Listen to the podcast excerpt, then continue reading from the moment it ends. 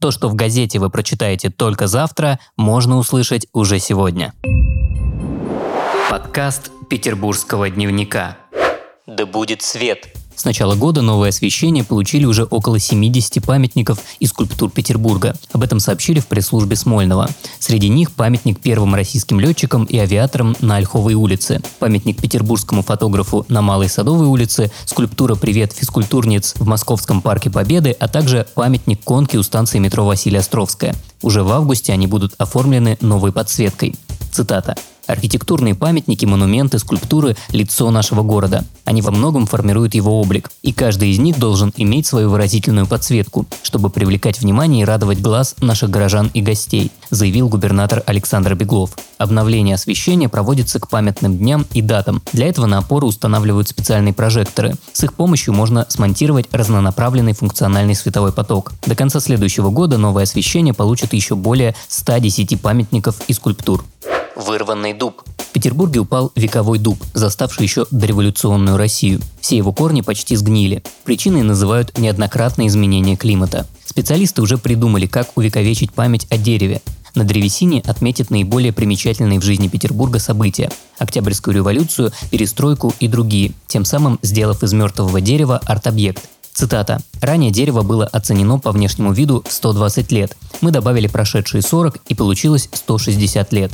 На самом деле, по состоянию на 80-е годы прошлого века дуб оказался на 20-30 лет моложе. Нужно зачистить, законсервировать и проявить годичные кольца. Тогда будет точная цифра, пояснил сотрудник Ботанического института имени Комарова и заместитель заведующего ботаническим садом Петра Великого Юрий Калугин. Скопление древесины после падения дуба уже убрали. Часть ветвей пойдет на материалы для выращивания орхидей и других растений. Другие забрал на свои нужды зоопарк, а оставшуюся древесину переработали для специальной обработки грунта грунта.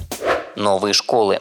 Восемь новых школ откроются в Петербурге 1 сентября. Об этом сообщили в пресс-службе Смольного. Отмечается, что из них семь новые и одно после капитального ремонта. Четыре здания расположены в Приморском районе и по одному в Красносельском, Московском и Выборгском. Цитата. «Больше всего мест для дошкольников получат Приморский, Адмиралтейский и Красногвардейский районы», сказал губернатор Александр Беглов, отметив, что к началу сентября планируют открыть еще 15 новых детских садов. Всего за этот год в городе откроются 11 школ и 26 детских садов. Звездный дождь. В Петербурге в ночь с 11 на 12 августа прошел звездный дождь. Запечатлеть метеоритный поток Персеиды на фоне Большой Медведицы удалось с острова Котлин. Видео опубликовали на YouTube-канале Аврора Хантерс. В описании к видео сообщается «С полуночи и почти до рассвета. Этот четверг подарил нам чистую и ясную ночь. Метеоры сыпались с разной периодичностью, но самые яркие запечатлеть, увы, не удалось. Они пролетели в другой части неба. Конец цитаты. Персеиды – метеоритный поток, который проходит ежегодно в августе со стороны созвездия Персея. Земля проходит через шлейф пылевых частиц, которые выпускает комета. Эти частицы сгорают в атмосфере, из Земли можно увидеть звездный дождь.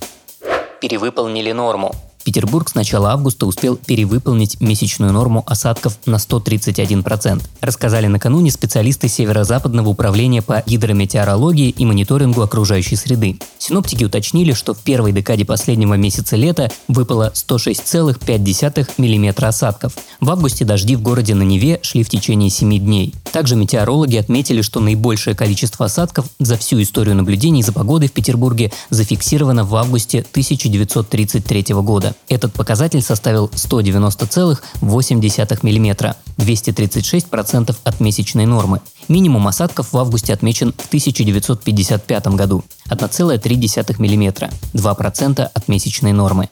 Если у вас есть история, которой вы бы хотели поделиться с петербургским дневником, то пишите в наши соцсети во Вконтакте и Телеграме. На этом все. Вы слушали ПДКаст. Подкаст Петербургского дневника.